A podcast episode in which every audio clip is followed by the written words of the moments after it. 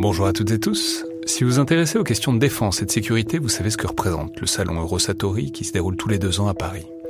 C'est cette année la 28e édition qui se tient du 17 au 21 juin prochain à Paris-Nord-Villepinte et Eurosatori, qui sponsorise cet épisode, sera comme à chaque fois le grand rendez-vous mondial de la défense et de la sécurité. Je veux juste dire, c'est un événement que je trouve très étonnant, assez fascinant. J'y suis allé pour la première fois il y a deux ans pour l'édition 2022.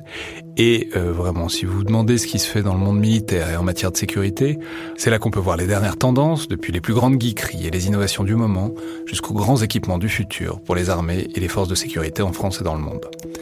Bref, si vous intéressez de près à ce monde-là, c'est le moment de vous inscrire pour ce qui sera la plus grande édition de l'histoire du salon, avec plus de 1900 exposants et 60 000 visiteurs, vous pouvez le faire en allant sur eurosatori.com.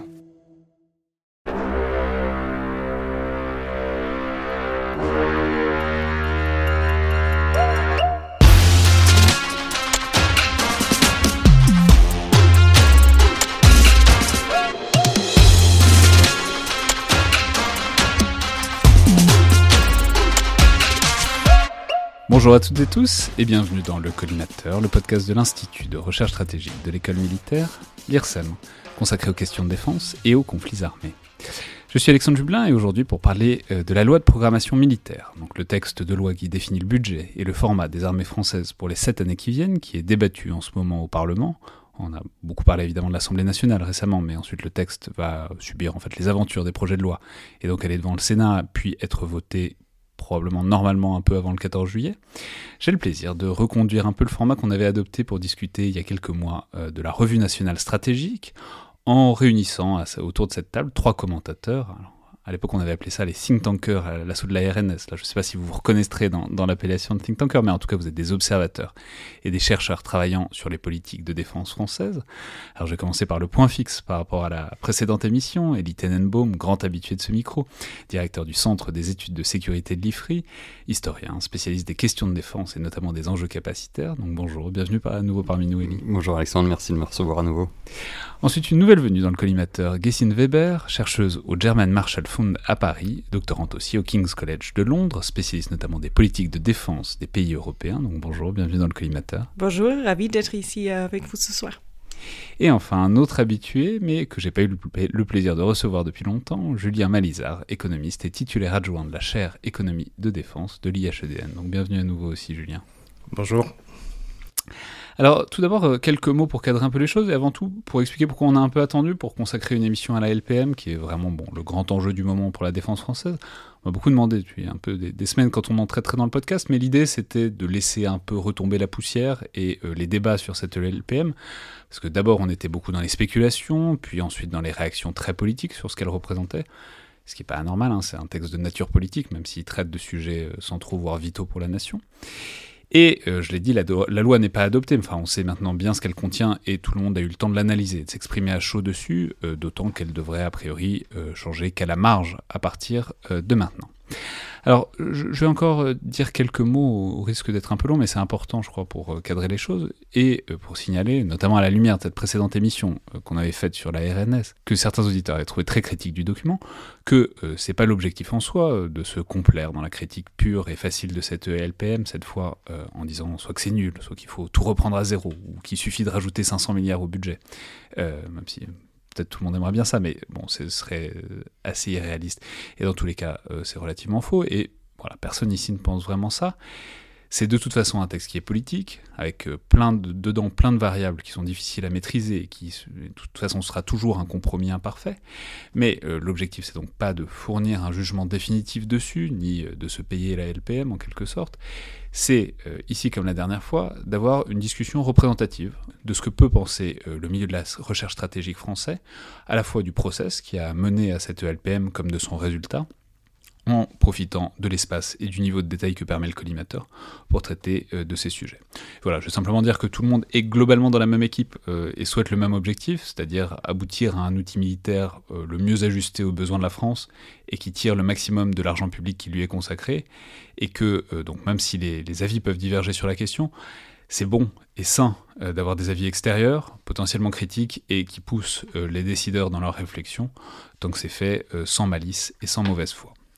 Et euh, autant les, différents intervenants avaient pu pointer un certain nombre de limites à la revue nationale stratégique l'an dernier, notamment liées euh, à la vitesse à laquelle elle avait été produite, Autant, on peut commencer ici par dire que euh, la LPM qui en découle, je rappelle, c'est l'enchaînement logique, la, RNS formule l'analyse et les objectifs et euh, la LPM donne les moyens.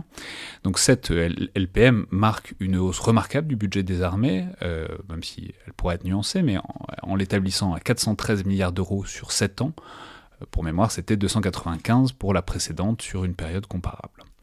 Alors, on va pas pouvoir prendre la LPM page par page comme on l'avait fait pour la RNS, parce que c'est beaucoup plus long et détaillé et qu'on se perdrait dans les détails, mais je vous ai donc demandé de faire ressortir et de soumettre à la discussion des points qui vous, paraissent particulièrement intéressants en fonction de vos domaines de spécialité, donc c'est plutôt le capacitaire pour Elie, la logique économique globale pour Julien et euh, la dimension internationale, et notamment la manière dont tout ça peut être perçu euh, par nos partenaires et aussi par les autres d'ailleurs, pour Guessine.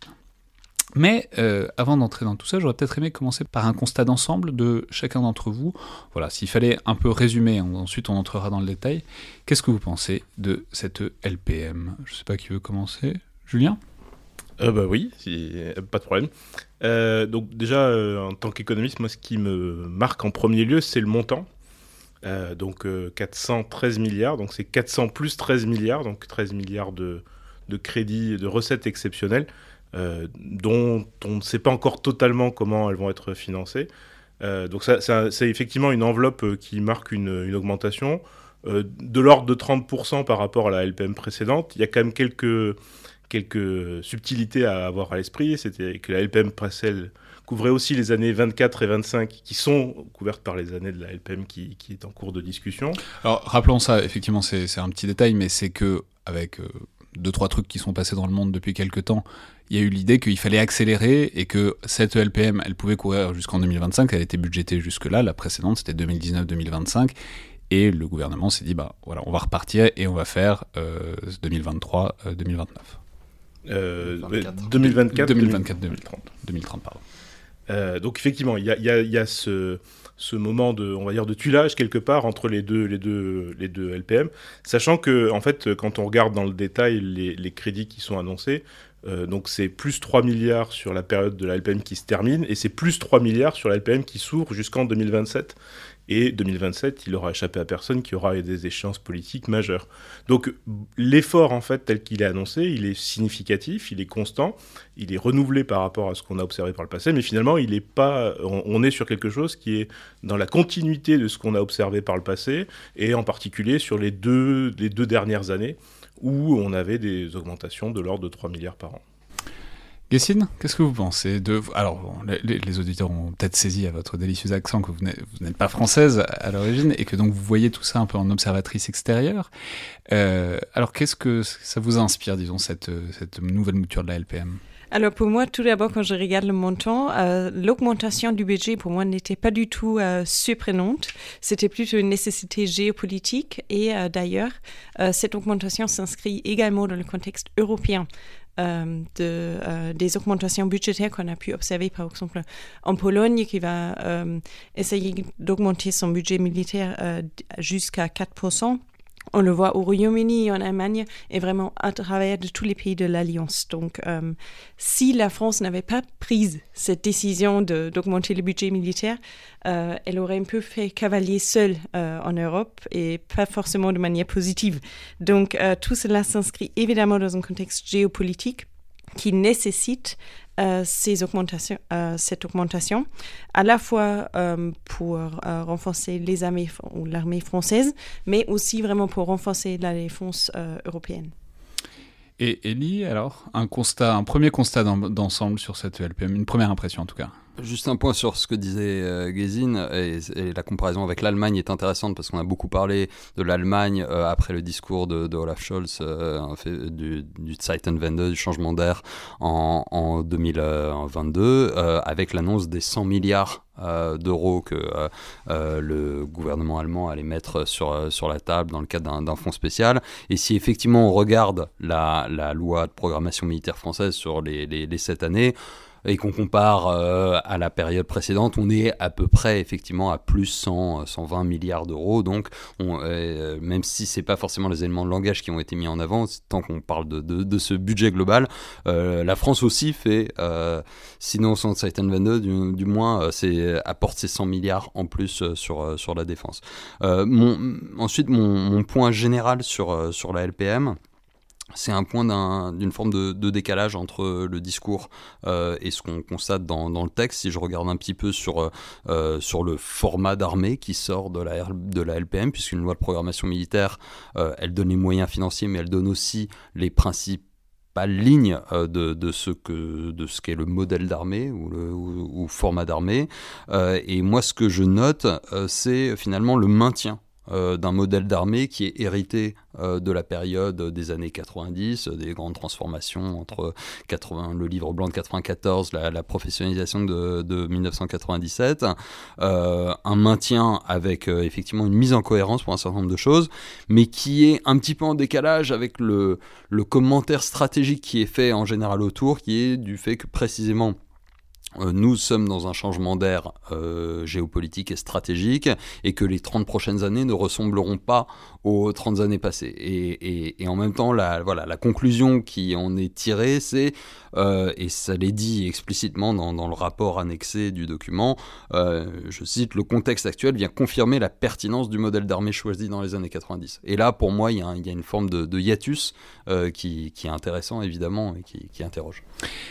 Alors, on, va donc procéder euh, en, quelque sorte par tour de table. Euh, alors, je, veux dire, on, va beaucoup parler de gros chiffres, mais l'idée c'est de voir ce qui, se cache derrière les gros chiffres et de voir euh, dans quelle mesure ils peuvent révéler des choses et dans quelle mesure ils peuvent aussi mériter d'être creusés. Alors, je, tiens, on va, on va repartir dans l'autre sens. Vous avez la parole, gardez-la, Elitenboom, notamment parce que un de vos points, c'est en fait, euh, à quoi est consacré cet argent Et euh, en fait, ce qui est, intéressant, c'est qu'il y a une ventilation de ces montants, que dans tous ces milliards, il y en a quand même beaucoup qui, partent vers ce que vous avez appelé le, socle des armées françaises. Oui, absolument. Euh, je pense que si, on repart sur effectivement ce qu'est le modèle d'armée français et comment il est construit depuis en gros à la période du général de Gaulle, euh, le socle de départ, et ça l'a été beaucoup rappelé dans les mois qui ont précédé euh, entre la, publication de la RNS et la publication de, de la loi de programmation militaire, le socle français, c'est la dissuasion. On a un modèle d'armée qui se structure autour de la dissuasion et d'une dissuasion qui est exclusivement nucléaire, et finalement l'ensemble des moyens français se construit autour de ça. Et toutes les forces conventionnelles finalement sont là pour traiter ce qui pourrait ne pas être euh, assuré par la dissuasion. Donc ce sur quoi on va dépenser euh, sans compter d'une certaine manière, c'est la dissuasion nucléaire, c'est la garantie par excellence de la protection de nos intérêts vitaux face à des menaces étatiques, donc ça couvre quand même les, scénarios euh, existentiels pour, pour, pour, pour la France, et ça c'est évidemment renouvelé, c'est renouvelé dans dans, dans, l'ensemble de, de, son format qu'on lui connaît, c'est-à-dire avec les deux composantes, aérienne et océanique. Euh, et, euh, Rappelons aérienne, c'est celles qui sont portées par les avions océaniques, c'est les, les SNLE. Absolument. Et, euh, et, et, donc, euh, et donc ça, ça, ça on n'y touche pas, et on en assure le renouvellement qui dit renouvellement dit euh, vous avez des SNLE, euh, donc sous-marins nucléaires lanceurs d'engins de deuxième génération, il va euh, avoir des, des, des SNLE troisième génération qui vont arriver progressivement et donc sur lesquels il va commencer à falloir abonder euh, sur, sur les bureaux d'études et puis progressivement sur, sur, la, production euh, industrielle. Euh, évidemment, vous avez les vecteurs avec euh, voilà un missile balistique euh, donc tiré par ces fameux SNLE M51 qui connaît des évolutions avec des têtes elles-mêmes qui sont renouvelées puisque les, les, têtes nucléaires issues de l'époque où on faisait des essais nucléaires disparaissent et donc cèdent le pas maintenant à des têtes entièrement mises en mises en œuvre par, le programme simulation. Et puis évidemment vous avez le renouvellement de la composante ah, ça veut dire que les têtes, les têtes qu'on met dans les M51, on les a jamais. On les a jamais testées. ils n'ont jamais explosé. elles, sont, elles, sont, elles sont vérifiées et, et, et, et, confirmées par le programme simulation grâce aux données qui ont été collectées par les, par la, notamment par la dernière série d'essais nucléaires. On n'a pas fait sauter des trucs dans le Sahara et, en Polynésie pour rien quand même. Exactement. ce qu'on a les données. Euh, et, puis enfin euh, la composante aérienne avec le vecteur aérien lui aussi, avec euh, le, missile air-sol moyenne portée ASMPA qui va être renouvelé avec un missile hypersonique vraisemblablement pour la SN 4G qui sera le, nouveau vecteur aérien. Et puis le porteur, le Rafale qui va passer à, deux nouveaux standards. Et puis derrière le, fameux avion, de, enfin système de combat aérien futur dont le chasseur de nouvelle génération NGF et donc tout ça évidemment euh, ça prend beaucoup d'argent. j'ai lu quelque part euh, le chiffre, je sais pas si est exact, de 60% de, tout ça, qui est de toute cette, augmentation de budget. Alors ça, ça dépend comment on, périmètre l'agrégat. Encore une fois, l'agrégat dissuasion, il est, il, est, il est plus réduit que ça. Maintenant, si vous euh, prenez le programme Rafale, si vous, portez, vous prenez le, porte-avions nouvelle génération, parce que sur le porte-avions, vous avez la force aérienne nucléaire aéroportée, la, FANU, etc. Donc en fait, la, la dissuasion, elle peut prendre une place effectivement considérable si elle est, si elle est prise dans, dans une dimension importante. Euh, sur, sur l'aspect budgétaire, en fait, effectivement, il y a, il y a peut-être un décalage qui a été euh, relevé par pas mal d'observateurs entre les montants qui sont annoncés, qui sont assez substantiels, orientés à la hausse, et puis euh, au-delà du socle de la dissuasion, mais plus globalement les, les tableaux de la fin du, rapport annexé qui, classe le nombre de matériels qui vont être en dotation dans les forces armées. En fait, il y a un décalage entre l'augmentation euh, budgétaire et, finalement euh, des augmentations de, matériel qui est assez, assez limité en fait. Et une des raisons, c'est effectivement la dissuasion dont, le format ne va pas changer, mais qui va préempter une grande partie des moyens supplémentaires qui vont être alloués dans la LPM.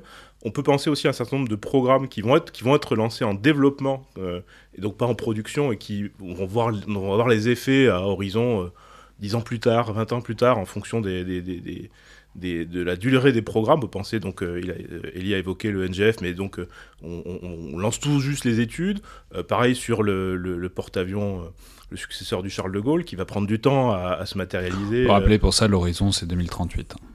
2038, si tout va bien, effectivement, mais c'est donc au moins 8 ans après la, fin de l'horizon de la LPM, et pourtant une grande partie des crédits vont être alloués à, une partie significative, crois que c'est de l'ordre de 5 milliards qui est prévu dans, la LPM actuelle pour le porte-avions, qui verra le jour que dans la LPM qui suivra, et peut-être même euh, la LPM encore après. Donc euh, c'est vrai que c'est ce décalage-là qui peut être un peu étonnant entre, les, annonces budgétaires qui sont significatives et puis en fait le fait qu'une grande partie des crédits vont être distribués principalement à des programmes qui euh, verront le jour euh, plus tardivement. bah, vous avez la parole, gardez là, puisque c'était aussi l'un de vos premiers points d'attention, c'était la question de cette enveloppe globale, de ce qu'elle montre, de ce qu'elle cache aussi euh, potentiellement. Alors on peut dire certaines des critiques qui ont beaucoup été émises, en tout cas c'est certaines qui sont arrivées en premier, c'était sur l'inflation. Est-ce qu'on compte bien l'inflation dans tout ça? Est-ce que une fois que l'inflation sera budgétée, est-ce que ça fera tant d'argent que ça, etc.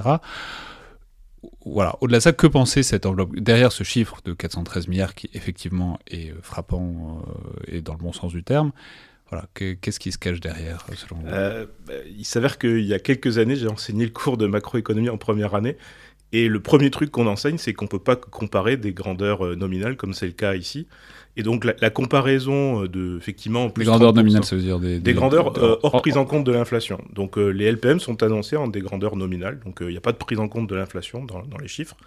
Et donc comparer 293, qui est le chiffre précédent, 295 à 300 à 413, bah, en fait ça a aucun sens économique. et donc l'idée ici, c'est de pouvoir se dire, bah, si on peut pas les comparer, il faut faire des hypothèses d'inflation qui sont plus ou moins hasardeuses compte tenu de ce qu'on connaît aujourd'hui de l'inflation. Et en plus de ça, les travaux de la littérature montrent que globalement, il y a une inflation qui est plus forte dans les biens de défense que dans les biens civils. Euh, parce que c'est des biens qui sont en général plus intensifs en technologie, plus difficiles à développer, produits en petite série, donc assez peu d'économie d'échelle. Tout ça mis bout à bout, en fait, ça coûte beaucoup plus cher. Et donc, euh, le, les calculs que je suis amusé à faire euh, en, amont de, de, donc de la, suite à l'annonce du président de la République en, janvier dernier, puis après avec la LPM, en fait, c'est que euh, il faut faire des hypothèses d'inflation Mais globalement, euh, si jamais on est sur des, niveaux d'inflation relativement élevés, bah, en fait, on va avoir un prolongement des tendances qu'on connaît aujourd'hui en valeur réelle, c'est-à-dire que ça n'a pas changé grand-chose. Par contre, si d'aventure on arrive à faire baisser significativement l'inflation, en particulier à faire revenir dans ce qui est le prévu par le mandat de la Banque Centrale Européenne, c'est-à-dire 2% par an, enfin moins de 2%, mais aux alentours de 2%, et donc dans ces cas-là, on aurait des augmentations budgétaires qui seraient assez significatives durant la période de la LPM, mais qui seraient quand même malgré tout plus faibles que ce qu'on avait observé pendant des pics où ça augmentait très fortement, et je pense notamment au début des années 80 avec la crise des euromissiles, où là, ça avait augmenté significativement sur 2-3 euh, sur, années fin, au début des années 80. Mais c'est hyper intéressant parce que ça pose la question aussi de la de l'évolutivité et de l'adaptation le cas échéant. C'est-à-dire donc là il y a un effort euh, théorique qui est, qui est fait. C'est un truc que le, ministre Sébastien Lecornu a dit dans, notamment dans une interview au Monde que c'est je crois un plancher en titane. C'est-à-dire euh, l'idée c'est qu'il y aura jamais moins que ça, mais que éventuellement ça peut repartir à la hausse. Après ça pose une question intéressante de est-ce que est-ce qu'on a si souvent euh, augmenté les budgets de la LPM après au fil de l'eau. Voilà, c'est-à-dire, euh, quelle est. Ça pose aussi la question de qu'est-ce que c'est une LPM, c'est-à-dire parce que oh, on peut rappeler que c'est une manière de faire qu'on a, c'est programmer de manière pluriannuelle les dépenses, mais on, ne fait ça pour rien d'autre. Et ensuite, il faut chaque que ce soit traduit dans le budget. Euh, dans la loi de finances euh, présentée par le gouvernement. Donc voilà, ça pose la question de si on regarde vers le passé, quelle est la possibilité que ce soit, par exemple, ajusté à la hausse en fonction des besoins, voire de l'inflation alors, ce qu'on observe quand même globalement depuis une quarantaine d'années, c'est que les LPM sont euh, bien respectés depuis 2015. Mais auparavant, il y a eu vraiment un épisode de 30 ans où les LPM n'étaient pas respectés. Et donc, après, les LPM, elles sont dominées au sens juridique du terme par les lois de finances initiales. Donc, euh, on, a le droit de ne pas respecter une LPM de ce point de vue-là. Et en fait, ce qui est, intéressant de voir, c'est que euh, les raisons pour lesquelles ça a fortement diminué, enfin en tout cas les LPM n'ont pas été respectées dans les années euh, essentiellement 90, euh, mais, euh, mais, aussi au, par, la suite, c'est vraiment des, contraintes budgétaires. Lorsqu'il y a des contraintes budgétaires qui sont fortes, on fait des économies sur la défense. Et une des raisons pour lesquelles, alors une, une des raisons objectives sur lesquelles on peut, on peut jouer, c'est qu'en fait les dépenses d'investissement de l'État sont concentrées à hauteur de 75 à 80 dans le programme 146 équipement des forces. Donc en fait, c'est une cagnotte quelque part, c'est un objet de trésorerie où on peut facilement, en utilisant qu'un seul ministère, qu'un seul levier, euh, bah, amortir les aléas de la conjoncture économique. Et ça, c'est des travaux qu'on a pu faire avec des collègues aussi en achat économie de défense, mais globalement, c'est des choses qu'on retrouve. Il y a vraiment l'idée qu'on peut amortir le choc par le, par le programme 146. Vous voulez dire qu'on fâche moins de monde quand on euh, sabre dans la défense que quand on est sur des programmes plus transversaux où il y a plus de ministères ou de parties prenantes et où donc c'est plus difficile de rogner dessus, c'est ça?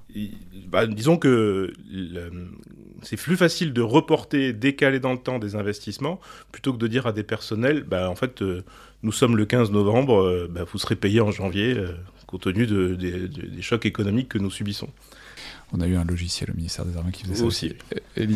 Juste un point là-dessus, donc sur la, sous-exécution chronique de la LPM, des LPM successives depuis, enfin jusqu'à jusqu'à 2015 effectivement, et surtout euh, jusqu'à la LPM précédente. Donc effectivement, euh, sous-exécution avec notamment le programme 146 sur l'équipement des forces qui est euh, variable d'ajustement, qui crée de fait une bosse un report de charge. C'est-à-dire que euh, tout ce qu'on avait dit qu'on achèterait, on va quand même l'acheter, mais on le repousse à des années suivantes. Ce qui explique aussi pourquoi, quand on a une LPM qui certes euh, est respectée d'abord et qui est en augmentation ensuite, euh, il y a un effet anti-climax où ben, on se dit bah oui mais on va rien avoir de plus parce qu'en fait cet argent supplémentaire ça va juste servir à euh, finalement rattraper le retard qui avait été accumulé sur les, euh, sur les années précédentes. D'où, euh, encore une fois, la conservation du modèle, plus que l'expansion du modèle, qui peut apparaître comme surprenante voilà, pour pour les Français qui se disent bah, je mets 100 milliards de plus euh, sur la dépense, pourquoi est-ce que j'ai rien de plus? L'autre raison, c'est effectivement ce, dont parlait Julien sur l'inflation spécifique euh, au, système militaire, c'est-à-dire que le SNLE de troisième génération, euh, bah, il coûte beaucoup plus cher, voilà, un pourcentage significatif de plus que le SNLE de deuxième génération, et vous pouvez dire ça sur l'ensemble des équipements de défense, c'est-à-dire qu'à chaque fois, vous dites bah voilà, j'avais un sous-marin, j'aurai à nouveau un sous-marin, sauf que vous avez augmenté considérablement plus D'où le fait que sur euh, les plus 100 milliards, et eh ben vous avez des choses du socle qui a priori vous dites bah si c'était le socle, ça devait être dans euh, pas la partie euh, excédentaire mais la partie ancienne, mais en fait ça va venir cannibaliser d'une certaine manière tous les éléments surprenants. Et ça c'est des choses qu'on retrouve aussi dans les autres pays et l'Allemagne à mon avis est, en plein dans ce rattrapage. Et oui, euh, moi je voudrais répondre sur cette idée euh, du retard à rattraper parce que ça aussi c'est vraiment une tendance qui se reflète euh, dans une multitude de pays européens et des pays membres de l'OTAN. Parce que même si les États se sont normalement mis d'accord, euh, il y a presque une décennie, de mettre 10% de leur PIB euh, dans la défense, euh, ce qui n'était que le cas même en 2022 pour sept pays de l'Alliance, il y a quand même des trous capacitaires qui sont à combler. au cours des années à venir. Mais il faut aussi le dire quand la priorité centrale de, de, euh, euh, l'activité de l'armée était la lutte antiterroriste qui était relativement loin. Euh, c'était un peu, ou c'était aussi pas forcément au centre du débat politique. Et c'était un peu difficile aussi à vendre d'augmenter, par exemple, les, les budgets militaires, mais aussi vraiment de vendre au public l'exécution de, des, lois. Euh, tandis que maintenant, on est dans une situation où on est sous choc géopolitique, on a une menace euh, pile aux frontières européennes, euh, voire au cœur de l'Europe, qui est très proche, et avec cet environnement de menace qui a fondamentalement changé, il y a évidemment aussi un discours politique qui a changé dans la mesure où cette augmentation qui aurait peut-être pas si facilement pu être expliquée au public est maintenant vraiment une chose qui, qui semble très pertinente. Julien Malizard Juste très rapidement pour rebondir sur ce qui vient d'être dit sur les, les 2%, la LPM précédente prévoyait d'atteindre les 2% à horizon 2025. Et là, ce qui est prévu dans la LPM, euh, dans, dans le texte qui est présenté, c'est entre 2025 et 2027. Donc en fait, on voit bien ici l'allongement de, de, l'horizon temporel vers la convergence vers, cette, euh, vers cet objectif, sachant que même quand on reprend les... Parce que notre PIB augmente énormément, donc c'est très difficile de rattraper ces 2%. Toute la difficulté des indicateurs relatifs, si le dénominateur croît rapidement... Euh, on, bah, ça, demande des efforts encore plus soutenus, et c'est vrai que comme ils sont, ils sont constants, plus 3 milliards sur la période, ça, vient limiter la portée de cette augmentation, enfin en tout cas de, convergence vers les 2%. Mais si on reprend même les débats de 2017 dans la campagne présidentielle, c'était non pas le budget qui, était, qui devait converger vers 2%, mais c'était le, format de la mission défense, c'est-à-dire hors pension. Donc, euh, sachant que les pensions aujourd'hui, c'est à peu près entre 8 et 9 milliards d'euros. Donc euh, finalement, euh, on, on, voit que pour faire converger la mission défense vers 2%, ça nécessiterait des efforts qui sont encore plus importants. Là, euh, on, serait, on est plutôt aux alentours de 1,5% du PIB pour la mission défense. Donc ça demanderait 25% euh, ben, de plus à peu près. Donc c'est assez substantiel pour arriver à ces 2%. Et clairement, la LPM ne prévoit pas ça. Christine Weber, donc sur, euh, c'est un point, votre premier point un point que vous avez déjà un peu abordé, mais c'est en fait réintroduire ça dans une tendance européenne. Et voilà, qu'est-ce que ça fait c'est, Qu'est-ce que ça fait vu de l'extérieur, euh, ce budget qui augmente euh, Qu'est-ce que ça fait même à la crédibilité de la France Et puis dans quelle mesure est-ce que ça s'inscrit, disons, dans un contexte global? Alors tout d'abord, euh, évidemment, euh, le fait d'avoir une armée euh, bien équipée, d'avoir un, juste un budget militaire qui est à l'auteur des exigences géopolitiques, c'est déjà un bon signe parce que ça montre que l'environnement de menace et l'environnement géopolitique est vraiment pris en compte pour l'élaboration des politiques de défense. Donc c'est, je pense, un point très important. En revanche, il n'y a pas une corrélation ou une causalité entre entre les dépenses militaires ou le budget de défense et l'influence. Donc il n'y a pas une, une transmission directe de chaque euro qui va aller dans la défense dans l'augmentation de l'influence de la France dans le monde ou en Europe. C'est pas si facile. Ça veut dire que notre influence ne va pas augmenter de 30% exactement à la faveur de cette nouvelle LPM. oui, c'est ça. Donc à voir si ça se fait, mais je, je dirais euh, ça, ça reste à voir. Bref, euh, en tout cas, euh, l'idée de l'influence ou l'influence a déjà été décrite comme sixième fonction stratégique par le général Thierry Burkhardt, le chef d'état-major des armées, c'est-à-dire, comme il le disait, gagner la guerre avant la guerre. Donc, une augmentation du budget militaire en général peut vraiment aussi euh, contribuer à la possibilité de renforcer une posture stratégique, mais aussi contribuer à un rôle euh, de la France en tant que leader euh, dans la défense européenne. la France est, c'est le cas, la plus grande puissance militaire dans l'Union européenne, mais évidemment, pour pour euh, maintenir cette tendance et pour maintenir euh, cette position, il faut aussi euh, s'adapter au rythme européen et aussi à l'environnement des menaces européens.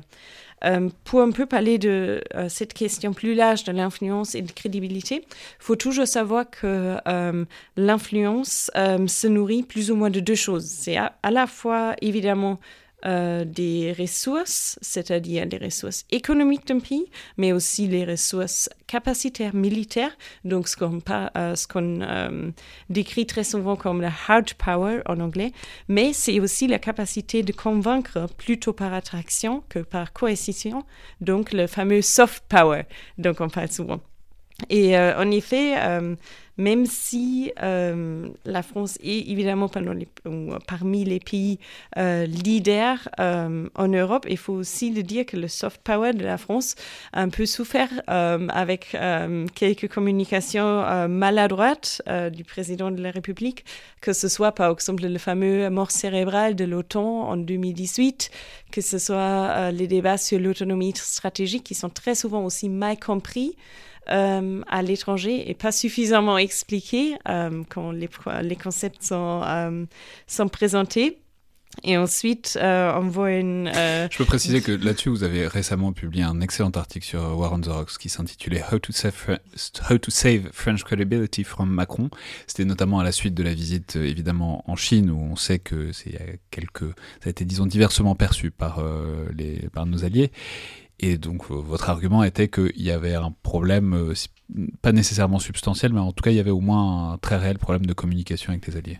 Oui, tout à fait. Et euh, le, problème, le fait que le président a un peu euh, pris l'habitude de présenter des projets, voire des, euh, des, conceptions et tout ça dans les discours de manière, très souvent, il faut le dire, de manière très franco-française. Donc, si on n'est pas francophone, si on n'a pas fait le cours de culture G à Sciences Po, c'est parfois un peu difficile à suivre toutes les références. Mais je, sais plus, je crois que c'était l'émission sur la RDS où quelqu'un soulevait qu'il y avait un problème avec puissance d'équilibre parce que ça se traduisait balancing power qui ne veut pas euh, du tout dire ce qu'on entend par puissance d'équilibre. Et c'était quoi Ah oui, il y avait aussi avec intimité stratégique, c'était Strategic Intimacy, où pour le coup, ça ne veut absolument pas dire ce qu'on entend par Oui, mais c'est le, le, même cas avec la troisième voie dans la compétition US-Chine, qui est très très souvent euh, traduit par euh, third block. Donc, une un troisième bloc, et c'est une troisième voie, une troisième bloc, c'est pas la même chose. Donc, euh, le fait que la, euh, communication a, été, très souvent euh, été très mal perçue par des alliés, que ça a été perçu en tant que manque de communication, de coordination et tout cela, ça a quand même nuit à la crédibilité de la France aussi parce que la France n'était pas forcément le leader moral et politique euh, au moment du début euh, de l'invasion de l'Ukraine par la Russie. Donc, euh, le fait que la France a quand même été, ou a quand même réagi relativement lentement, par exemple, comparé au Royaume-Uni, n'a pas forcément contribué à la crédibilité. C'est quand même important que je pense que le discours de Bucarest, euh, donc le discours à, GlobSec, c'est une conférence de sécurité qui se tient à Bratislava, a vraiment changé la donnée là, euh, parce que euh, le président a souligné qu'on n'a pas suffisamment écouté les pays de l'Europe de l'Est et qu'il faudra vraiment voir l'Europe aussi faire l'analyse des menaces vraiment dans l'ensemble. Euh, Vous voulez dire que c'est un euh, mea culpa qui peut ramener de la bonne volonté, euh, notamment de ces pays d'Europe de l'Est qui ne se sont pas forcément sentis toujours écoutés, et notamment qui avaient diversement apprécié les tentatives de négociation directement avec Vladimir Poutine. oui, tout à fait, mais c'est un processus, et c'est vraiment un processus qui doit s'inscrire dans, une, dans une approche plus large euh, et vraiment aussi l'idée que l'APM, ça, ça, l'APM, les capacités et tout cela, ça contribue à la capacité de la France de, euh, de vraiment assumer un rôle de leader euh, dans la défense européenne, mais pas en tant que leader qui impose des concepts aux autres.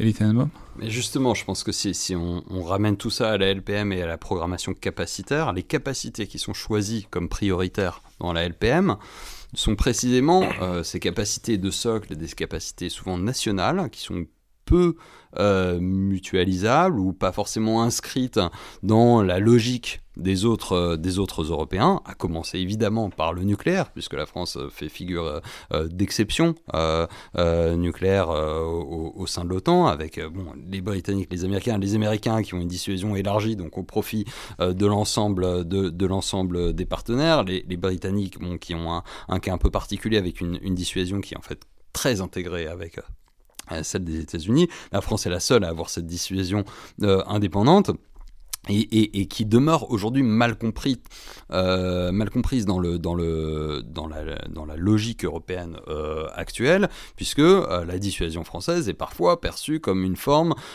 d'égoïsme français en disant bah les Français ils se ils se sécurisent avec leur dissuasion qui protège leurs intérêts vitaux et seulement leurs intérêts vitaux. Et pour le reste évidemment on, on, on, on est on est seul. Et donc ça expliquerait aussi pourquoi les Français investissent moins dans des capacités conventionnelles. Même si on regarde sur d'autres capacités conventionnelles qui vont prendre une part importante dans, la LPM, euh, le porte-avions, euh, le spatial, le cyber, c'est ce que j'appelle des puissances de club, des capacités de club, c'est-à-dire ce sont des clubs très restreints à l'échelle internationale. Il y a très peu de puissances qui euh, ont la capacité de déployer des porte-avions, qui ont la capacité d'opérer dans le cyberespace de manière offensive ou, ou dans l'espace exo-atmosphérique, mais ce sont aussi souvent des capacités qui sont considérées par les Européens comme typiquement euh, des duplications des capacités américaines. Ce que les Américains nous apporteraient en cas euh, de conflit. Et donc là où euh, finalement vous, Français, vous, vous n'êtes pas forcément utile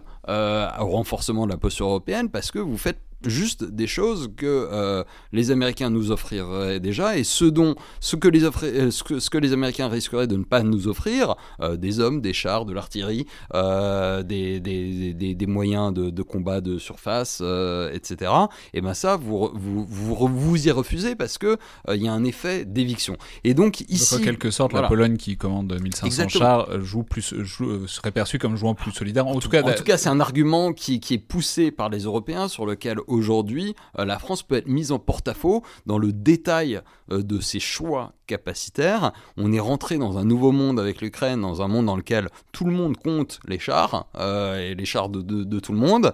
Et finalement, c'est ça aussi la réaction des Européens. Ah tiens, c'est bien, la France met 413 milliards, regardons ce qu'ils en font, combien ils vont avoir de chars en plus, combien ils vont avoir d'avions en plus, combien ils vont avoir de frégates en plus. Et là-dessus, évidemment, le modèle, il reste le même parce que l'argent va sur la préservation du socle. Et on a un travail quand même de pédagogie majeur aujourd'hui euh, pour faire comprendre ça aux Européens et pour faire comprendre comment le socle français contribue à un ensemble, à une sécurisation euh, de l'Europe. Aujourd'hui, on n'y est pas. Christine Debert en effet, un élément sur lequel je voudrais rebondir, c'est cette idée est-ce que la dissuasion française est égoïste? Et je pense que les débats sur cette question-là euh, a vraiment le potentiel de changer euh, et vraiment d'évoluer euh, au cours des mois à venir. Euh, ça se voit déjà et ce que je trouvais très intéressant dans ce contexte aussi, c'était la réponse du président à la question si la France serait prête à prendre le lead en Europe si jamais les Américains vont prendre la décision de se retirer de l'Europe et retirer, retirer, par exemple les garanties de sécurité parce que c'est une question qui se pose, je pense pas forcément à ce moment, mais c'est quand même une idée à laquelle on doit réfléchir, euh, que ce soit dans le cadre du pivot vers l'Asie, ou vraiment de la focalisation euh, totale des, États-Unis sur la compétition avec la Chine, ou alors euh, aussi parce qu'on ne sait pas qui sera à la Maison Blanche en 2024. Donc, en tout cas, cette question, que peuvent faire les Européens en termes de dissuasion nucléaire, que peuvent-ils faire entre eux, c'est une question qui va être de plus en plus pertinente dans les mois et dans les années à venir. Vous voulez dire qu'il y a moyen que ce soit moins vu comme une duplication des États-Unis et de plus en plus comme une capacité euh, qui en tout cas restera toujours là, même si les États-Unis sont occupés à autre chose. Oui, tout à fait. Et euh, je pense aussi, euh, évidemment, cette question de mutualisation des, euh, des capacités, elle ne se pose pas à ce moment. Mais quand elle a déjà été évoquée. Hein, on, on, y a, on, y a, déjà fait allusion, etc. Et puis parce qu'au demeurant, on peut signaler que la France est prise dans l'Union européenne, que dans l'Union européenne, il y a un truc qui s'appelle l'article 42, et que, enfin, il y a une clause de sécurité collective. Donc, sous certains angles, on peut considérer déjà que la dissuasion française protège l'Union européenne. Bon, c'est. Juste un point là-dessus sur. Donc, euh, bon, euh, en février 2020, dans le discours du président euh, sur la dissuasion, et ça a été répété à plusieurs reprises, y compris dans la RNS, on insiste sur le fait qu'il existe une, désormais une dimension européenne de la définition française des intérêts vitaux qui pourrait mettre en jeu la dissuasion nucléaire. simplement, on garde évidemment une ambiguïté sur ce qu'est cette dimension européenne. Et en revanche, il est très clair que la dissuasion reste une priorité, une prérogative strictement nationale. Il n'y a qu'un doigt sur le bouton euh, de l'arme nucléaire, et c'est le, le, doigt du président euh, de la République, et c'est le seul qui peut définir ça. Simplement, le message qu'on dit aux, Européens, c'est faites-nous confiance, la manière dont on définit, dont on périmètre ces intérêts vitaux, il y a une dimension européenne, mais on reste évidemment flou, et évidemment, quand il y a des interviews euh, un peu incontrôlées, où on dit, ah mais s'il y avait une, une bombe nucléaire qui tombait en Ukraine ou sur la région, ça n'affecterait pas les intérêts fondamentaux de la France. Bon, dans, dans, à ce là ça crée, ça crée des doutes euh, sur, euh, sur, sur, sur, cette dimension. Alors ensuite, on se raccroche aux branches, et voilà. Mais, mais donc oui, il y, a vraiment un travail aujourd'hui à faire euh, qui n'en est qu'à ses débuts pour acculturer les Européens et les rassurer si tant est que ce soit possible, puisque la dissuasion élargie américaine, elle, c'est une garantie de sécurité. Elle est écrite noir sur blanc en disant il y a des armes spécifiquement taillées pour, pour préserver les intérêts des alliés qui ne sont pas les intérêts vitaux des Américains. Euh, la B61 par exemple, dans le cadre du Nuclear Sharing Arrangement avec, euh, avec les, un certain nombre de pays de l'OTAN, etc. Donc euh, évidemment la France, elle, est sur une logique de stricte suffisance de sa dissuasion qui fait que, bah non, nous, on a deux types d'armes nucléaires et uniquement ça, et elles sont là que pour définir les, pour, pour les intérêts vitaux, ne serait-ce que d'ailleurs, y compris pour dire qu'on ne contribue pas à la course aux armements nucléaires, et donc on ne va pas démultiplier notre arsenal. Si demain on voulait faire une dissuasion élargie à un niveau européen, ça poserait cette question-là ça coûterait plus cher. Euh, Julien Malisa, vous vouliez rebondir Juste rapidement, euh, de manière complémentaire à ce qu'il vient de dire sur la dissuasion, quand on regarde aussi les, augmentations de budget au niveau européen, pour essayer de, positionner comment la France, euh, se, enfin, où, la France se place par rapport à un certain nombre de partenaires, en particulier depuis 2014 et euh, donc le, sommet de Newport au Pays de Galles, qui avait où il y avait un engagement des pays qui n'étaient pas à 2% du PIB dans la défense d'y aller. En fait, quand on regarde les efforts qui ont été faits, la France fait partie des, des mauvais élèves en termes d'efforts. C'est-à-dire que l'augmentation réelle du budget sur la période, c'est à peu près 10%. C'est euh, le niveau le plus bas avec le Royaume-Uni. Euh, au, sein de l'Alliance. Partait d'un peu plus haut, mais... Mais alors après, effectivement, on part juste de plus haut par rapport à un certain nombre de partenaires, mais il y a des partenaires européens, notamment, on peut penser aux États baltes, qui partaient de très très très loin, l'archétype étant la Lituanie, qui entre 2014 et aujourd'hui a fait multiplier par presque 4 son budget, et respecte bien le critère de 20% du budget dans les équipements. Donc il y a aussi, le, il y a aussi au-delà des arguments euh, liés à la dissuasion, la compréhension du modèle par rapport à nos partenaires, il y a aussi la, manière très concrète, combien on dépense et quels sont les efforts que nous faisons en tant que Français. C'est des efforts qui sont importants compte tenu de l'état des finances publiques, etc., des contraintes que l'on fait face. Mais quand on compare ce que font un certain nombre de partenaires, la France se situe plutôt en, en queue de peloton.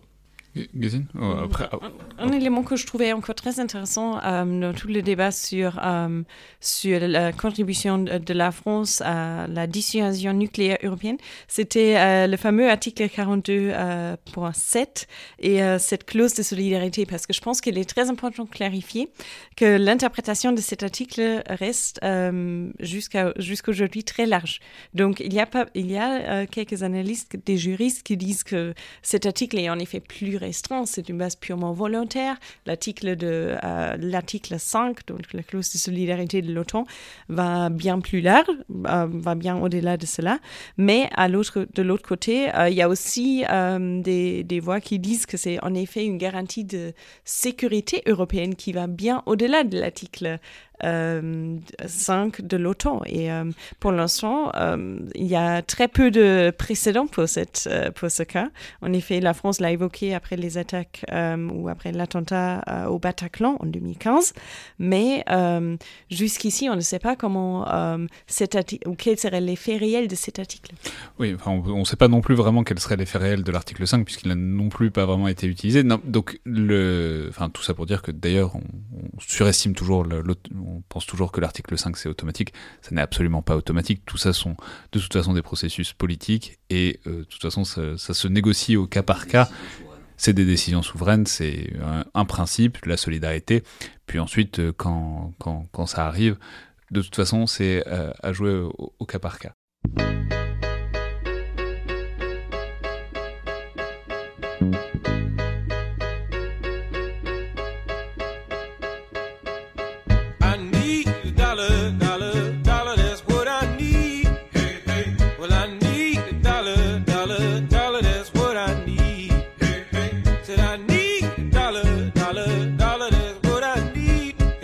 Deuxième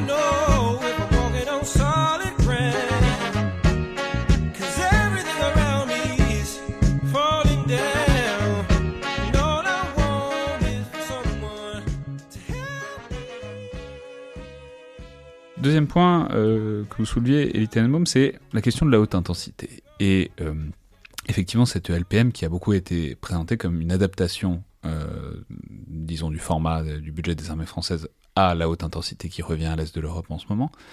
Alors, qu'est-ce que, quand on regarde dans le détail, qu'est-ce que ça donne?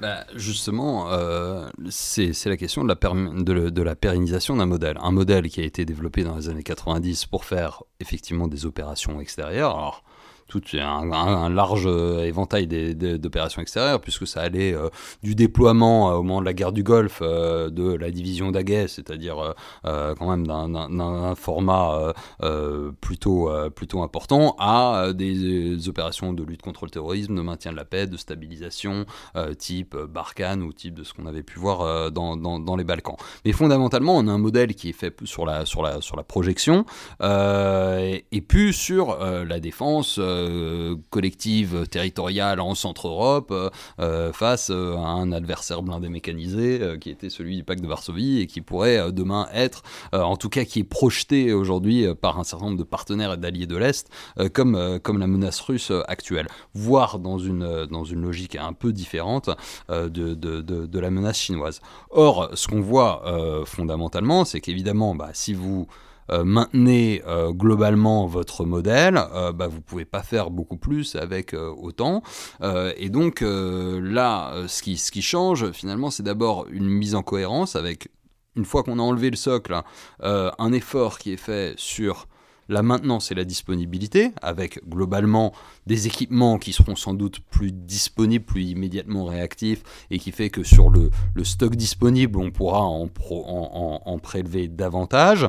Un effort sur la fidélisation RH Euh, et un effort sur la réserve qui pourrait augmenter un petit peu les formats, euh, mais pas forcément de manière significative si fondamentalement les équipements euh, vont pas avec. Un effort sur les munitions et sur les stocks de munitions, même si là aussi on reste en deçà des niveaux type haute intensité de ce qu'on a vu sur l'Ukraine. En revanche, la base de ce qu'on appelle les contrats opérationnels, c'est-à-dire ce que les armées sont censées être capables de fournir dans donc l'hypothèse d'engagement majeur qui dans le rapport annexé est quasiment euh, mise à égalité avec le terme de haute intensité. Donc hypothèse d'engagement majeur, c'est quelque chose qui, existe depuis le, les livres blancs au moins de, 1994.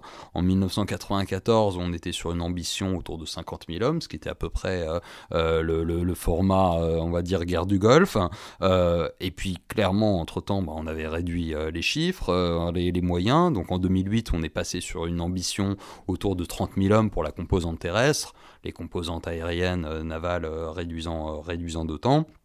Et puis en 2013, il y a encore eu un travail de sincérisation en disant bon, euh, honnêtement, 30 000 hommes, on n'y arriverait pas en fait. Donc on est passé sur à peu près 15 000 hommes. Donc pour la, composante terrestre, une division euh, à deux brigades interarmes. Euh, donc de 15 000 hommes, etc. Et puis sur, sur la composante aérienne, par exemple, on a un, commandement, une composante aérienne avec 45 avions de combat en, en, 2013. Là, on est passé à 40 avions de combat dans la LPM actuelle. Donc ça, ça rappelons, c'est pas les formats totaux, c'est l'idée qu'en cas d'engagement de haute intensité, c'est ça qu'on peut balancer C'est ce qu'on est, ce qu'on est censé être capable de générer, pas forcément tout de suite, parce que euh, dans les LPM précédentes, il y avait un préavis de 6 mois, euh, alors qu'il a souvent été débattu. Là, le, le, préavis n'est plus euh, évoqué dans, dans, dans, le rapport annexé, donc il y a une incertitude là-dessus, et y compris et la, et la durée euh, total d'engagement n'est plus évoqué parce que pendant euh, longtemps sur les, deux LPM précédentes, c'était là aussi un engagement de 6 mois. On considère qu'au bout de 6 mois, on n'a pas forcément les stocks ou le renouvellement pour faire face euh, à ça. Donc là, on dit soutenable dans renouvelable par exemple, soutenable dans la durée, mais bon, c'est pas forcément très surprenant finalement. on a deux divisions dans l'armée française. bon, bah voilà, là on met une, division opérationnelle à deux brigades alors qu'on a plutôt des divisions à trois brigades. Bon, dit on pourrait tourner euh, ces divisions. Là où le bas blesse, si je puis dire, c'est que au même moment, euh, dans le cadre otanien, qui est quand même euh, malgré tout ce qu'on peut espérer du 42-7, euh, le cadre dans lequel la plupart de nos alliés européens s'inscrivent pour penser les questions de sécurité et de défense, et l'élargissement à, la Suède et la Finlande le démontrent.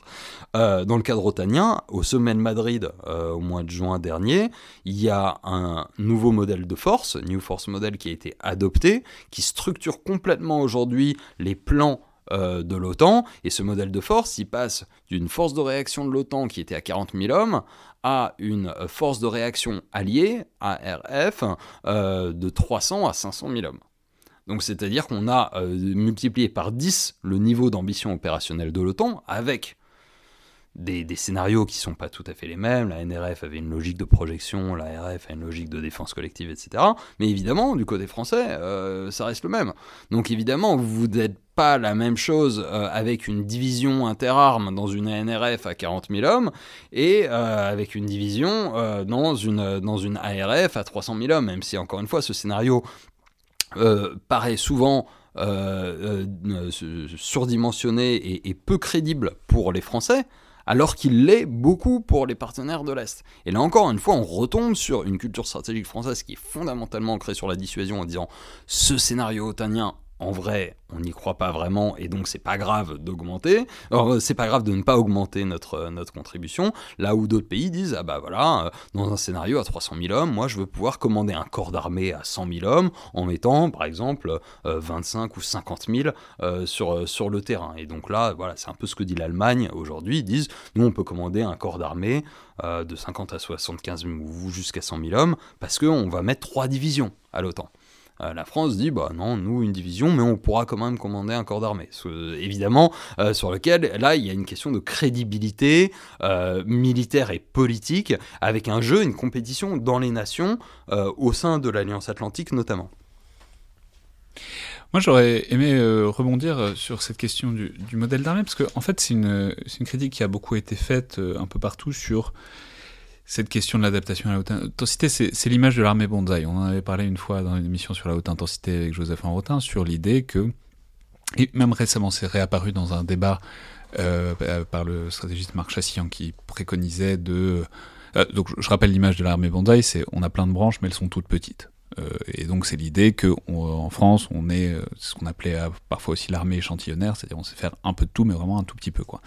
Et je disais que c'est un débat qui est réapparu la semaine dernière par un, très bon article de Marc Chassian, enfin en tout cas très intéressant, qui disait bah, en fait il faudrait qu'on abandonne les chars et les chars d'assaut et qu'on fasse des missiles hypersoniques à la place.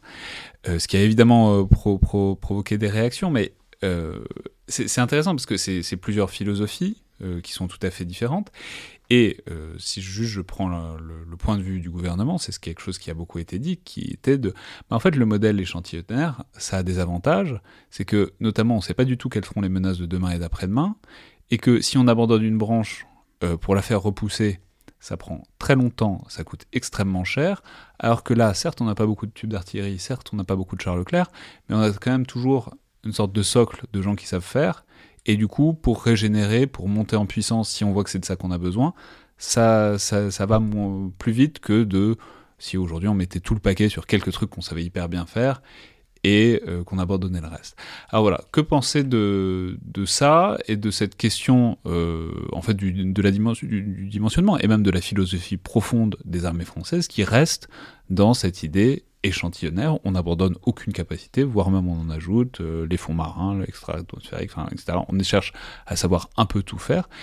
Qu'en penser Parce que euh, ça s'intègre aussi dans des logiques de coalition, il n'est pas évident que ce soit le plus, utile euh, à l'échelle collective. Gesine Weber? Alors, cette idée de la euh, bonsaï et vraiment la volonté de, de, de pouvoir un peu tout faire, euh, le fait que cette logique est quand même ancrée dans quasiment tous les États européens nous pose en effet des problèmes considérables à l'échelle européenne. Parce que d'un point purement rationnel, si on pense l'Europe en tant qu'entité et pas en tant qu'État séparé, il serait bien évidemment beaucoup plus efficace euh, de se focaliser sur une spécialisation et pas une mutualisation des capacités. Euh, par exemple, les États qui ont déjà des capacités en défense aérienne vont se focaliser sur la défense européenne. Ceux qui ont une marine qui fonctionne bien et qui, a, qui est dotée vraiment de, des capacités supérieures euh, vont se, se, focaliser sur la marine, etc., etc. Néanmoins, ça ne fonctionne pas parce que, évidemment, euh, que ce soit dans l'Alliance Atlantique ou dans l'Union européenne, tout cela, euh, toutes ces alliances euh, sont composées de démocratie.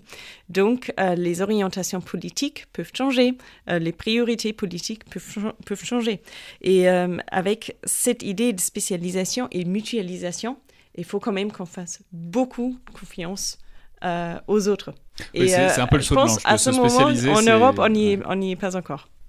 Julien Malissa Juste là-dessus, il y, a deux points qui me paraissent importants à rappeler. C'est un, abandonner les capacités, euh, on peut y croire, enfin, à court terme, ça peut générer des économies.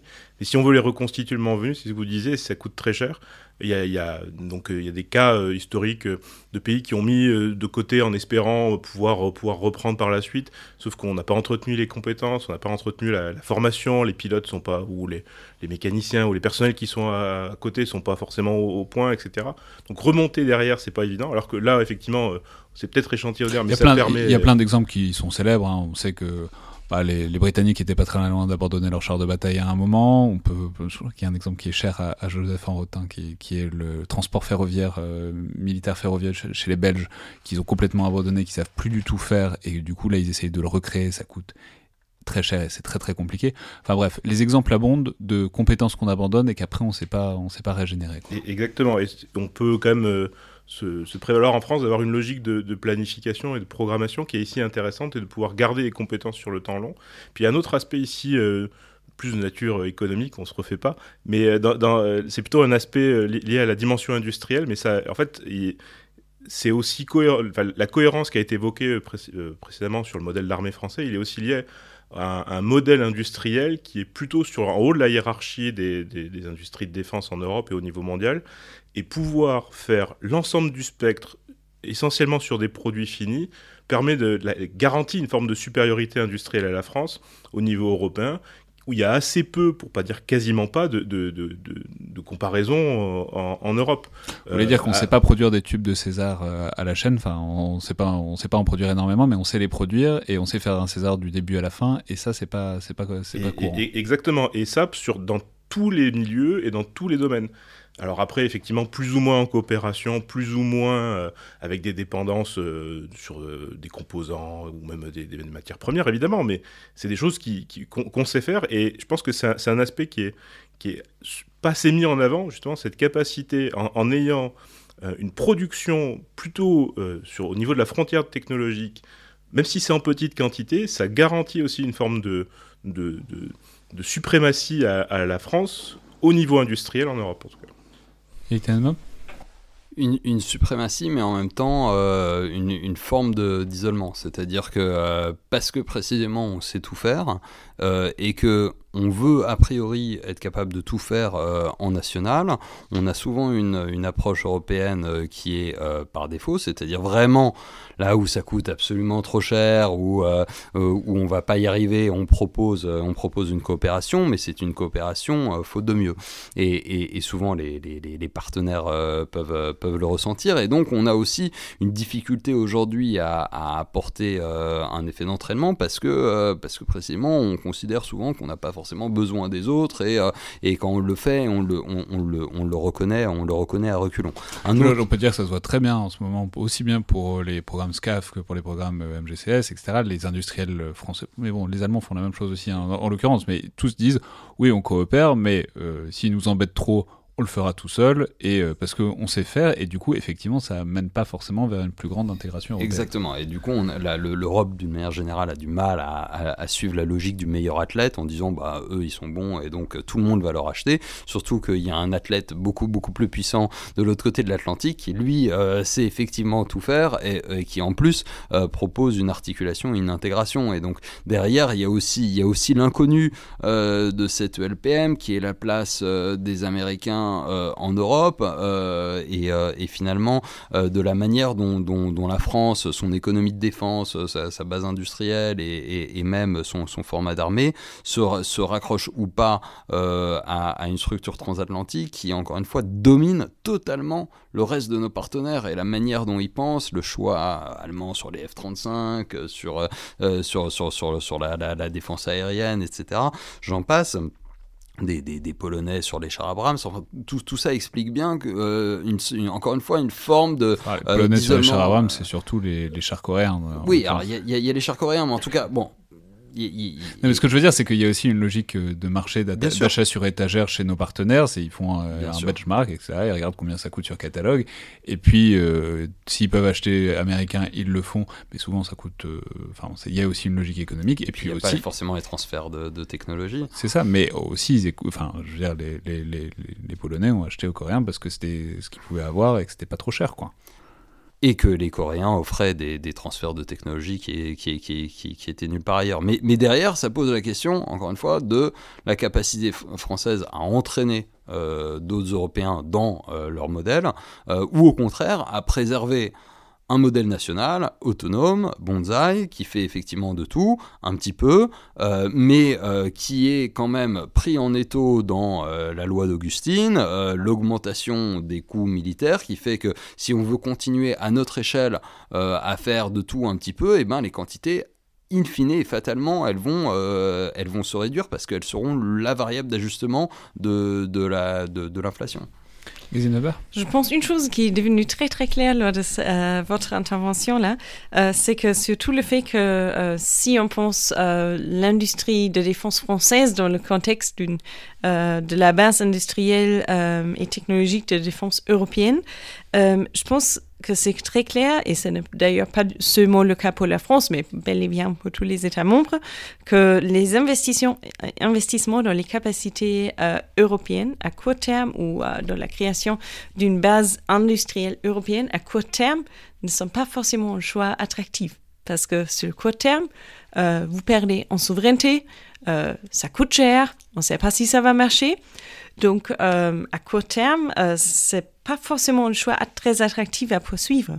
Mais euh, ces pauses-là, je pense c'est très important à la fois auprès des partenaires européens, mais aussi auprès du public, ou aussi auprès de l'industrie euh, nationale, de vraiment mettre en avant euh, les avantages à long terme de la création d'une telle base industrielle européenne et aussi éventuellement la, la possibilité de vraiment repenser le modèle d'industrie de défense, par exemple, par la spécialisation. Parce que si on se spécialise, cela veut aussi dire qu'il y a, par exemple, des gains sur le long terme ou sur le médium terme, même si cela nécessite aussi l'abandon d'autres euh, d'autres euh, capacités. Mais ça demande une bonne dose de confiance euh, et de foi dans le processus qui est la construction européenne. justement, ça nous amène peut-être à votre point suivant, Julien Malizard, qui était en fait cette LPM, si on revient à elle, sur son côté très franco-français et ses conséquences justement sur toutes ces industries euh, de défense, sur tous ces entrepreneurs, sur tous ces industriels.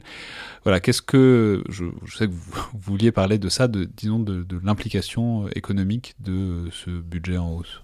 Euh, effectivement, il y a, y a, une dimension euh, de compréhension du modèle d'affaires de, l'industrie de défense lié à cette LPM. Déjà parce que la LPM, ça permet de, fournir des anticipations, des... ça offre une visibilité sur des programmes qui sont de nature forcément pluriannuelle, vu les délais de, développement, production, euh, utilisation, etc.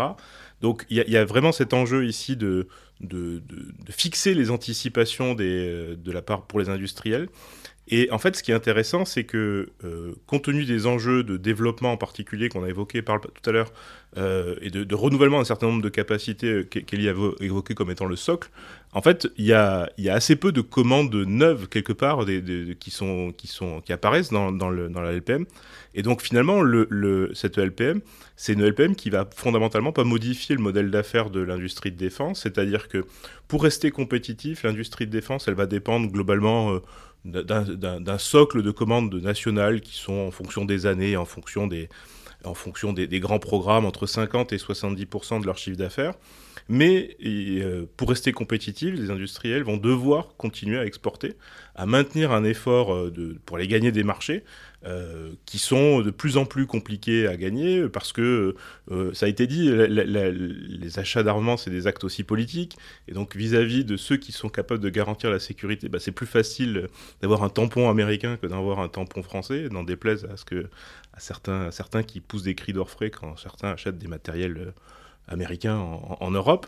Euh, et donc, euh, il, y aura, nécessairement en fait un, modèle d'affaires qui va rester constant, avec l'idée aussi va, on va, il y aura quand même un, effort assez substantiel dans cette LPM pour tout, ce qui est relatif aux enjeux d'innovation. Il y a quand même euh, plus d'argent qui, est mis là-dessus, qui, vont dans la continuité aussi de ce qu'on a observé par le passé, de, donc au moins un milliard sur les études amont, donc ce qui permet de financer de, manière la recherche et la technologie. Euh, donc là, il y, a vraiment un, effet substantiel pour garantir aux, industriels français d'être au bon niveau technologique, plutôt à la frontière. Donc ça, ça, rejoint. Ça veut dire quoi la frontière? Ça veut dire la, bah, en gros des technologies de rupture quoi, qui progressent. Alors des technologies, en tout cas là où on est un état de l'art exactement. Là on est le plus haut, contrairement par rapport à ce qu'on observe au niveau mondial. Euh, si c'est pas, euh, si c'est pas, enfin c'est globalement dans le dans le dans le tiercé, hein, enfin dans, dans, dans, le haut du dans le haut du, panier. Et en fait, il y a, y a l'idée de, de, de, maintenir ça, mais dans un contexte où les technologies coûtent de plus en plus cher à développer. Euh, passer d'une génération à l'autre, ça coûte en, en, moyenne entre deux et trois fois plus cher à l'unité.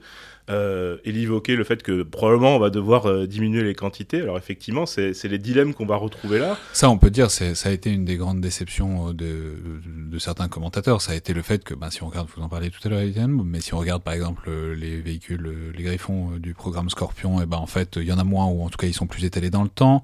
Euh, les rafales, pareil, euh, ils sont un peu. D'ailleurs, euh, certains ont relevé une sorte de problématique de lisibilité parce qu'il n'y a pas si longtemps, le président de la République disait on va passer au tout rafale très rapidement.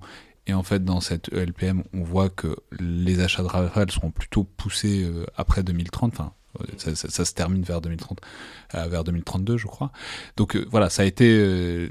si on regarde les unités, quoi l'augmentation budgétaire se traduit pas forcément par une accélération de ces commandes, paradoxalement ça se traduit plutôt par un, échelonnement dans le temps. Et par rapport à ça, en fait, on voit que les industriels, bah, à partir du moment où les commandes sont globalement pas forcément orientées à la hausse, il y a un engagement qui est limité de leur part dans l'augmentation des, des chaînes de production, des chaînes d'assemblage. Euh, on, voit que par exemple sur le Rafale, bah, on a augmenté la cadence, mais il n'y a pas une deuxième ligne de production pour l'instant. Euh, et euh, donc c'est vrai que c'est un enjeu majeur, c'est que et ça rejoint aussi le point que j'évoquais tout à l'heure, c'est que l'industrie française reste globalement au sommet de la hiérarchie des industries européennes, mais en fait est, aussi contraint par la, taille de ses forces armées, de son modèle d'armée, avec des capacités de production qui sont taillées au plus juste suite à ce qui s'est passé dans les années 90, et donc une capacité de rebond euh, par là on voit qu'il y, a des enjeux de demande européenne notamment qu'on voit un peu partout, et en fait l'incapacité de la France, mais globalement des pays européens, à satisfaire cette demande, et on se retrouve avec des commandes américaines, coréennes, israéliennes, qui eux sont en capacité de satisfaire cette demande supplémentaire. Et on voit effectivement que euh, la quête de la performance technologique et effectivement du, maintien des, savoir-faire, des compétences, des bureaux d'études euh, est privilégiée sur, euh, sur la quantité, sur le, sur le nombre de cibles, puisqu'il faut faire encore une fois des, des arbitrages, ce qui est l'une des missions de, la Direction générale de l'armement, hein, de, maintenir ce savoir-faire euh, français et de l'entretenir dans la base industrielle de technologie de défense. Mais ça, c'est vraiment les choix qu'on a fait depuis 30 ans. Et donc, en fait, on les poursuit, ces choix. Et donc, on est effectivement dans une économie de guerre euh, à un moment où euh, euh, le, discours donc de, de, l'année dernière de, juin 2022 du, président sur l'économie de guerre au salon Eurosatori disait il faut produire plus, plus vite et moins cher. De fait, on va pas d'abord produire plus, puisque euh, au contraire, on étale euh, dans, dans, le temps, et, si, vous produisez pas plus, vous avez du mal à produire moins cher parce que vous avez des, économies d'échelle, euh, plus vite, pareil, puisque c'est l'appareil la, la, productif. Et la question, c'est où est la, où est la marge d'ajustement? Est-ce que la marge d'ajustement, vous dites bon bah finalement, on va faire des performances moindres? Il y a eu beaucoup de réflexions qui ont été faites dans le cadre des, des groupes de travail sur l'économie de guerre, de dire est-ce que finalement on se fixe pas des objectifs des fois euh, exagérés avec une surspécification euh, des systèmes, avec des missiles qui tirent dans les coins, euh, où finalement on va chercher 10% de portée en plus, mais on va augmenter de 50% le, prix pour finalement une, une, une, utilité opérationnelle marginale. Et ça, ça aujourd'hui, voilà, ça, ça, ça pose quand même euh, vraiment en question de la, de, cette la réalité de cette économie. Mais ça, c'est tout à fait fascinant, ce concept d'économie de guerre qui est devenu vraiment un test de Rorschach depuis, euh, depuis quelques semaines ou quelques mois. De, tout le monde voit l'expression et personne n'y entend la même chose. Et il y a des. C'est très intéressant. Il y a des interviews très différentes, notamment de Fiel français, qui, dont on voit qu'ils ont des conceptions très différentes euh, de ce que ça peut bien vouloir dire. Julien Malisa Juste très rapidement, pour compléter ce que, vient de dire Ellie, il y a un point qui est important, c'est qu'il y a quand même un domaine où on a fait un effort pour aller plus vite, c'est dans la filière munitions, et on peut penser notamment pour tout ce qui est la production euh, d'obus pour l'artillerie. Euh, il y a vraiment eu un effort de relocalisation. Alors après, effectivement, on, les verra ces effets sur la, production globale à horizon 2025 a priori. Euh, mais il y, a quand même eu des efforts, euh, en particulier de la part des industriels, euh, d'anticiper les commandes, d'anticiper la, demande qu'on allait observer. et donc, ils, ils, ont pris sur eux pour investir davantage. et sur toute la filière donc, qui va de, donc, du, du, fût du canon, euh, on essaie d'aller plus vite, mais aussi donc sur les, les poudres. Donc il y, a vraiment une vision sur ce secteur-là où il y a vraiment eu un effort et qui vont. Euh, tout ça va aussi dans le sens de ce qu'on a vu au niveau européen avec le, plan qui a été mis en œuvre par le par Thierry Breton, le programme ASAP, euh, justement pour euh, donc, euh, donner les munitions européennes et françaises, soutenir, soutenir la, la, production, soutenir la production européenne, et puis faire un achat en commun. on verra les modalités pratiques, mais l'idée étant de justement de pouvoir de pouvoir développer des capacités en propre, même si probablement que la guerre en Ukraine est un, pic de demande absolument gigantesque et qu'une fois que la guerre sera finie, euh, ça va bien se finir un jour, euh, est-ce qu'on va pas se retrouver avec des capacités de production euh, excédentaires? Et c'est vrai que c'est un, un, jeu, une ligne de crête qui est pas évidente pour les industriels de se positionner entre une demande importante maintenant et puis une demande qui sera probablement plus faible euh, vu la, vu l'intensité des combats en Ukraine par la suite. C'est vrai, mais s'il y a bien quelque chose que la, guerre en Ukraine a montré, c'est que même les vieux stocks d'obus ou de chars ou de pièces d'artillerie, ça finit par servir, même si c'est pas nécessairement ceux ou celles qui marchent le mieux. Christine Weber? Ce que je trouve très, très important de souligner dans ce débat, c'est qu'en effet, je vois plutôt un pic de demande à ce moment que vraiment un basculement vers une économie de guerre. Parce que je pense que c'est très très important de voir tout ce débat euh, de manière relative et dans le contexte de toutes les dépenses euh, de, de l'État. Euh, actuellement, les États européens sont entre 2% et 4% de PIB de dépenses militaires. tandis qu'une économie de guerre, normalement, ça veut quand même dire qu'un État va mobiliser des ressources considérables et une partie considérable des défenses, des dépenses nationales à l'effort de guerre. Et à 2,5%, euh, euh, on n'y est pas encore. Donc, normalement, l'économie de guerre, euh, si on regarde un peu les, références historiques, par exemple, ça se définit plutôt par des dépenses de 30-50% de PIB que par 2%, 2, et euh, si, si, il faut, pour ne pas être uniquement dans, dans la critique d'ailleurs du, du, document, euh, il y, y, a des choses quand même intéressantes hein, sur l'économie de guerre, justement dans, dans, dans, le texte de loi, sur d'autres effets de levier, puisque effectivement, c'est pas sur le levier des commandes, clairement, qu'on bouge et on n'est pas sur des cibles. Au contraire, on est sur des cibles qui sont repoussées. Après, il y a des choses qui sont développées euh, et initiées dans, le domaine de la contractualisation, avec des contractualisations peut-être plus rapides, euh, des, des, des, des, processus d'appel d'offres moins contraignants, qui... qui, qui ouais, ça, il y, avait une grande interview d'Emmanuel Kiva, notamment dans Le Monde, qui, dit, qui disait que, enfin, en tout cas pour lui, l'économie de guerre, ça passait aussi par un allègement des normes, des contraintes, etc., sans faire n'importe quoi pour autant. Voilà, contractualisation, certification, c'est deux leviers qui coûtent trop cher, finalement, et qui permettraient effectivement d'aller sur, sur plus de rapidité dans, dans, dans, dans, dans, la mise en œuvre. Il y a un, troisième levier qui est la question des stocks de, dans, les chaînes d'approvisionnement. Euh, et alors là, ça crée plus de débats, c'est-à-dire que en gros, l'État dit aux industriels, bon, bah, ça serait bien que les pièces détachées, euh, euh, voire les matières premières, tout ça, vous ayez des stocks, comme ça, si demain on vous commande, vous puissiez pas me dire, ah bah il y a un engorgement sur les marchés internationaux dans le, domaine du titane, et moi, nous, du coup, ou, des, ou de, certaines puces, et bah, finalement, on peut pas produire, non pas parce qu'on n'a pas la capacité de production, mais parce qu'on n'a pas les matières pour le faire. alors ça, ça crée plus de débats parce que la question c'est qui paye ces stocks-là?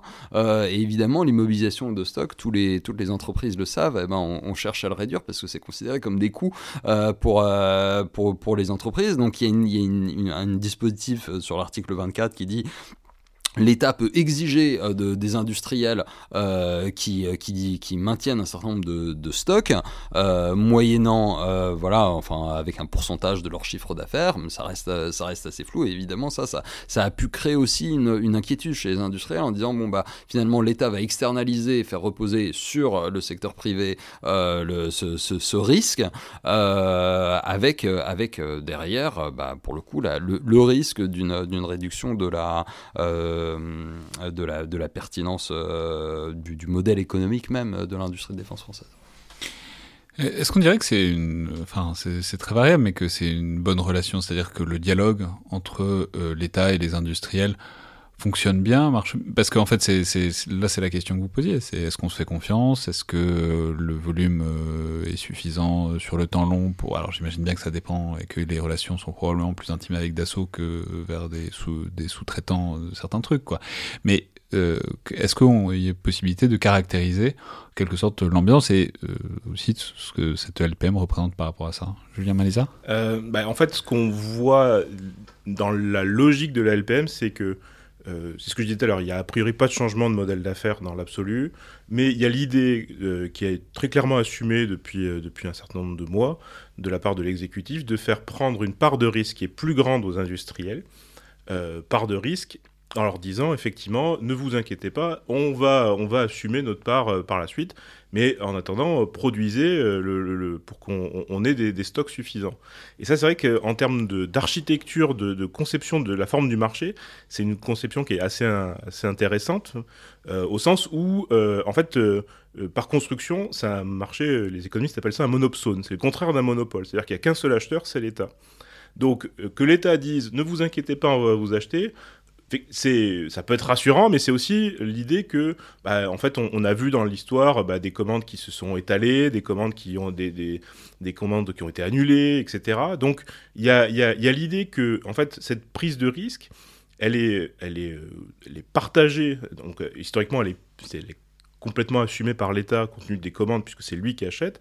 Là, l'idée, c'est de faire partir, partager une une partie de ce risque aux industriels, qui en fait voient bien que... Avec l'idée qu'ils pourraient aussi euh, exporter euh, pour éliminer leur risque, mais en même temps oui, c'est bah, l'exportation, ça dépend aussi beaucoup des relations de l'État français avec euh, les autres. Exactement, et puis c'est une décision politique de l'exécutif. Donc une, nouvelle fois, on retrouve ici, en fait, le, marché, l'État de ce point de vue-là, dans une forme de, une fois la conception du marché, euh, c'est celui qui détermine la commande nationale et en particulier ce qu'on disait tout à l'heure, le niveau de progrès technique qu'on va associer, la technologie qu'on va associer aux équipements. Puis dans le même temps, c'est celui aussi qui est capable de dire je vous autorise d'exporter vers tel pays euh, ou je vous autorise pas. Donc c'est l'État qui détermine strictement la taille du marché.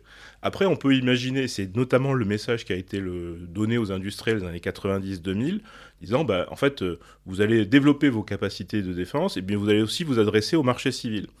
Euh, on voit que globalement, en tout cas en France, euh, cette, dualité, elle est, elle est liée dans, le marché de l'aéronautique, mais sur les autres marchés, clairement pas.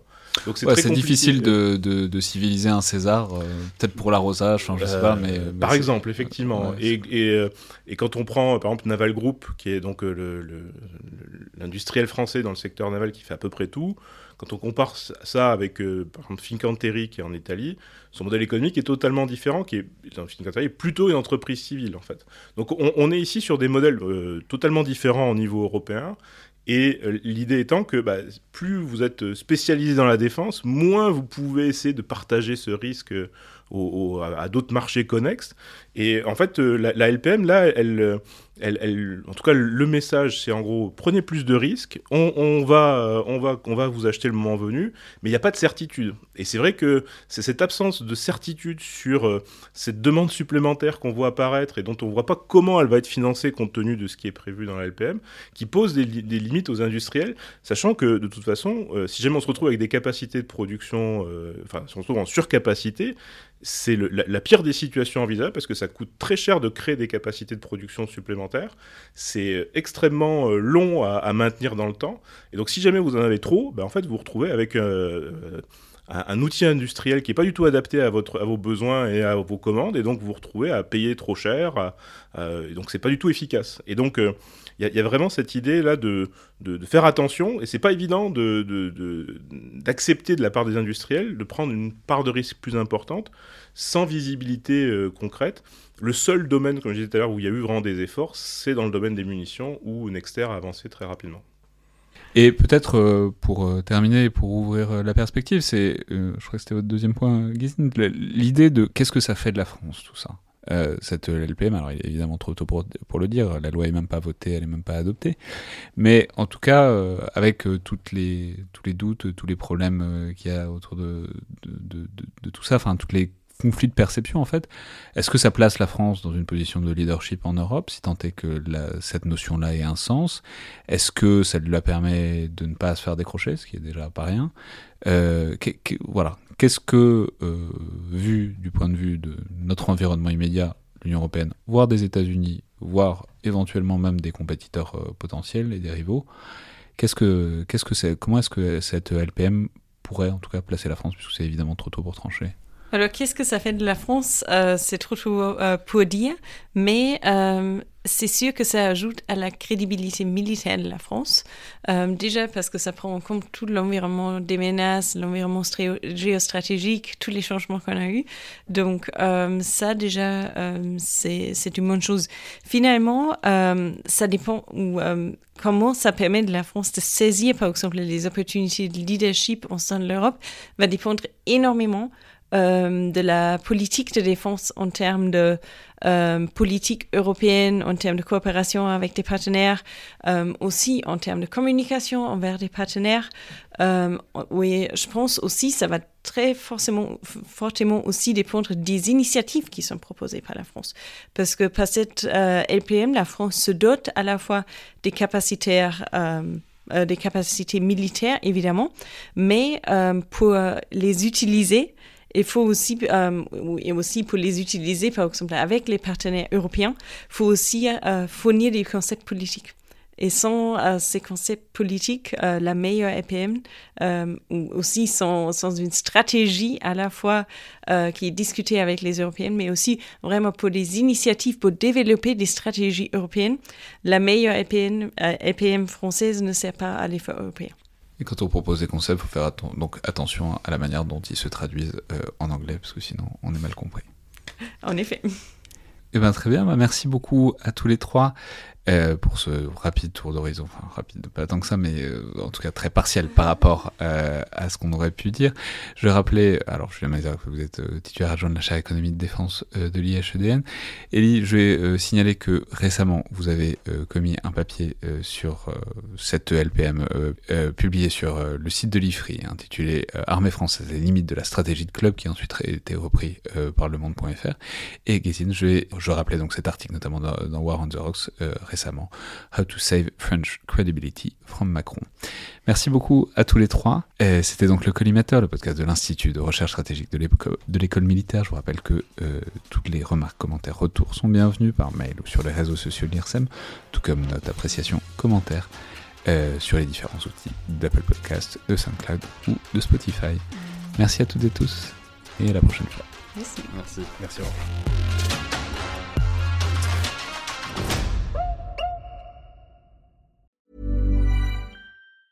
Mom deserves the best, and there's no better place to shop for Mother's Day than Whole Foods Market. They're your destination for unbeatable savings, from premium gifts to show-stopping flowers and irresistible desserts. Start by saving 33% with Prime on all body care and candles. Then get a 15-stem bunch of tulips for just $9.99 each with Prime. Round out Mom's menu with festive rosé, irresistible berry chantilly cake, and more special treats. Come celebrate Mother's Day at Whole Foods Market.